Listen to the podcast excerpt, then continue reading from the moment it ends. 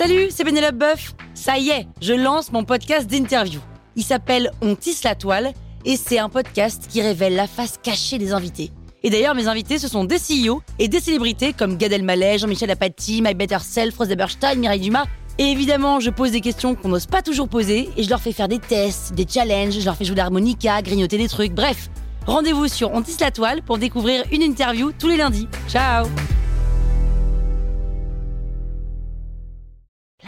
Sur écoute. Le crime de l'Orient Express C'est pas un resto chinois ça, non?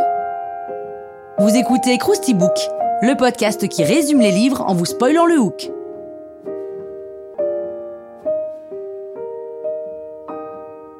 Allez, je vous rafraîchis la mémoire Le crime de l'Orient Express est un roman policier d'Agatha Christie publié en 1934.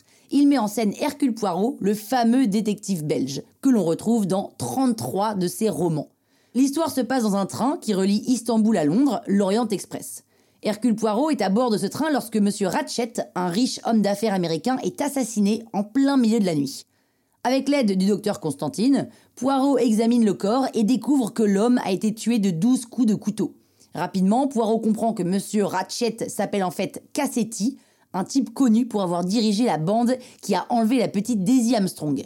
Cette affaire avait fait grand bruit à l'époque parce que le cadavre de la petite fille avait été retrouvé après le paiement d'une rançon de 200 000 dollars. Pour cette partie du roman d'ailleurs, Agatha Christie s'est inspirée d'une vraie affaire qui a fait la une de tous les journaux deux ans plus tôt, soit l'enlèvement de l'enfant des célèbres aviateurs Charles et Anne Lindbergh. L'écrivaine s'est également inspirée d'un autre événement, à savoir un train bloqué par le blizzard pendant six jours près de Serkeskoy en Turquie. Ce dernier élément permet au roman d'être un huis clos, c'est-à-dire que le meurtrier ne peut pas s'échapper, il est parmi les douze passagers du wagon. Et Poirot interroge les suspects un à un. Il y a Hector McQueen et Edward Masterman, respectivement le secrétaire et valet de chambre de la victime. Antonio Foscarelli, un vendeur de voitures d'origine italienne, Miss Mary Debenham, une gouvernante, Greta Holson, une missionnaire suédoise, le comte Rudolf Andreni, un diplomate hongrois, la comtesse Elena Andreni, son épouse, Natalia Dragomirov, une vieille princesse russe, Hildegard Schmidt, sa gouvernante, Miss Caroline Hubbard, une extravagante veuve américaine, Cyrus B. Hardman, un vendeur de rubans de machines à écrire. La montre de la victime est arrêtée à 1h15, ce qui devient donc l'heure présumée du crime.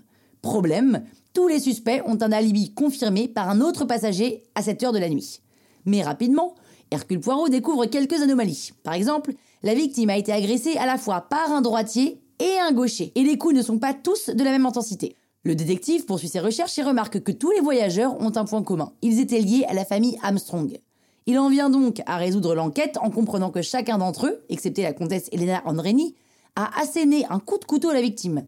Il s'agit donc d'une bonne vieille vengeance. Ratchet a échappé à la justice américaine et la famille de l'enfant et ses proches ont décidé de se faire justice eux-mêmes et d'organiser le meurtre. Poirot, lui, décide de se faire relever de ses fonctions et déclare ne jamais avoir retrouvé le coupable. Mais un individu s'est introduit dans le train en gare de Vinkovch et a assassiné Ratchet.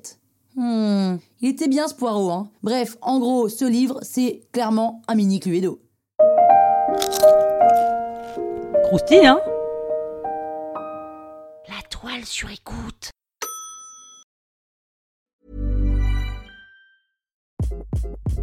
Hi, this is Craig Robinson from Ways to Win, and support for this podcast comes from Invesco QQQ, the official ETF of the NCAA. Invesco QQQ is proud to sponsor this episode and even prouder to provide access to innovation for the last 25 years. Basketball has had innovations over the years too. We're seeing the game played in new ways every day.